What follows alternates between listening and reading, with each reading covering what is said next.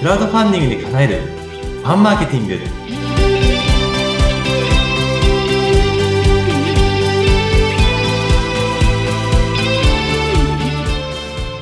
こんにちは。絆プロジェクトの村越と申します。本日はよろしくお願いいたします。こんにちは。インタビュアーの金城真知子です。よろしくお願いします。よろしくお願いします。さあ村越さん。1回目が始まりましたね。いや本当ですねちょっと喋りたいこともたくさんありながらも喋りすぎないかちょっとドキドキしながらやってみます では初回早速始めていきたいんですが村越さん自身どんな事業をなさっているのかちょっと教えていただけませんか？あ、ありがとうございます。はい。私が取り組んでいるのは、えっと、クラウドファンディング支援っていうものなんですけれども、えっと、クラウドファンディングを通した、えっと、ファンマーケティングっていうものをやらせていただいております。クラウドファンディングを通したファンマーケティングですか？はい。じゃあ、クラウドファンディングやりますよだけではないってことなんですね。そうですね。やはりクラウドファンディングって何かの始める際に、例えばお金もそうですし、人に知ってもらいたいっていうことで始められると思うんですけれども、始めた後の方がやっぱり長く、これからの歩みになっていくと思うので、ちゃんと始める後にもですね、あの、どういうふうに歩みを踏んでいくのが分かることがとても安心になると思うので、その終わった後をしっかりと大事にしていきましょうというクラウドファンディングの進め方をやらせていただいております。つまり、あの、ついこのクラウドファンディングで資金を集めるっていうことが目標にしがちだったりするかと思うんですけど、クラウドファンディングやりたい方って。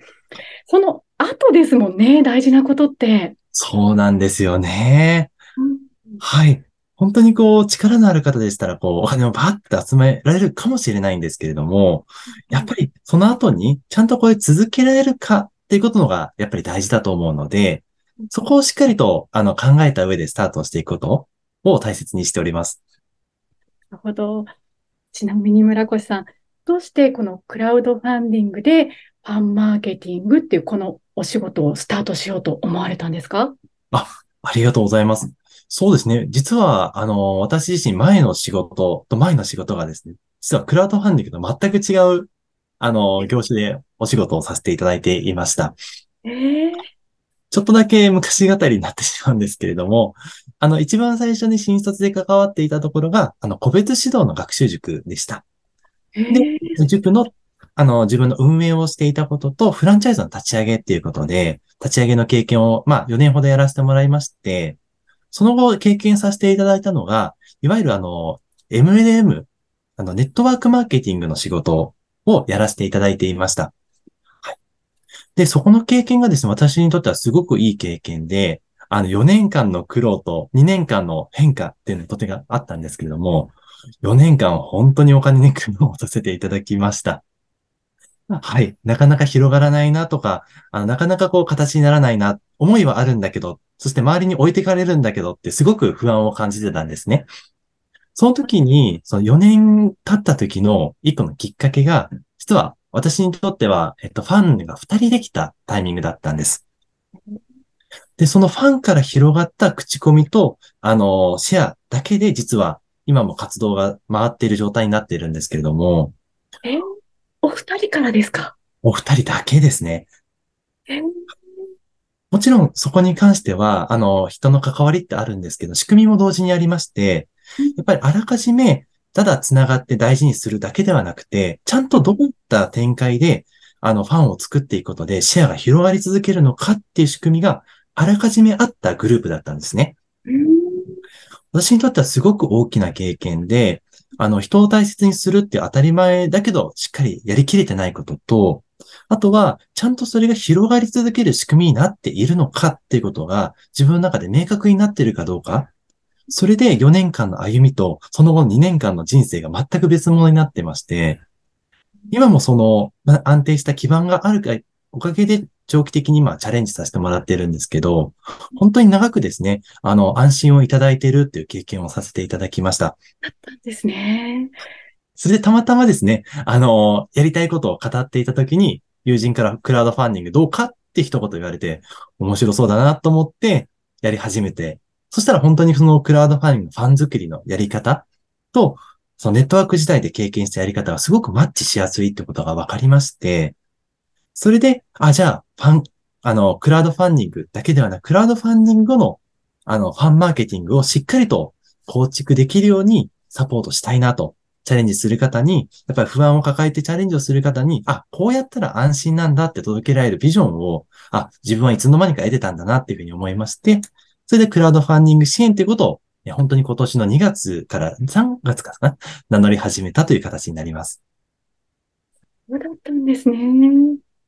だからこそ、この絆プロジェクトさんでは、掲げてるスローガンが、挑戦者に安心をっていう言葉が出てくるわけですが。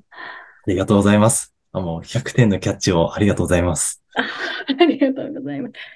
でも、本当今、意外でした。というのもですね、クラウドファンディングであったり、事業を始めるって、たくさんの資金であったり、たくさんの応援者が必要なのかなってすごく思ってたんですね。うんうん、でもその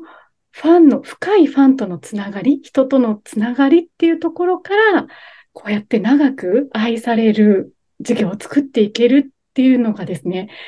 新鮮でした、今すごく。ございます。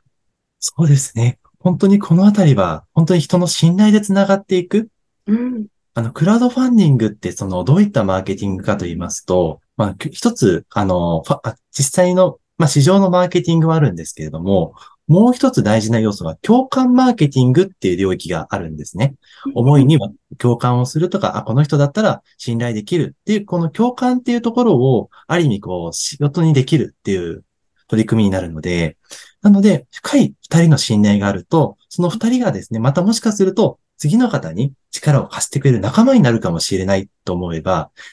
はい、一人でチャレンジするよりも三人のがチャレンジの可能性や信頼の幅って広がると思うんですよ。確かに。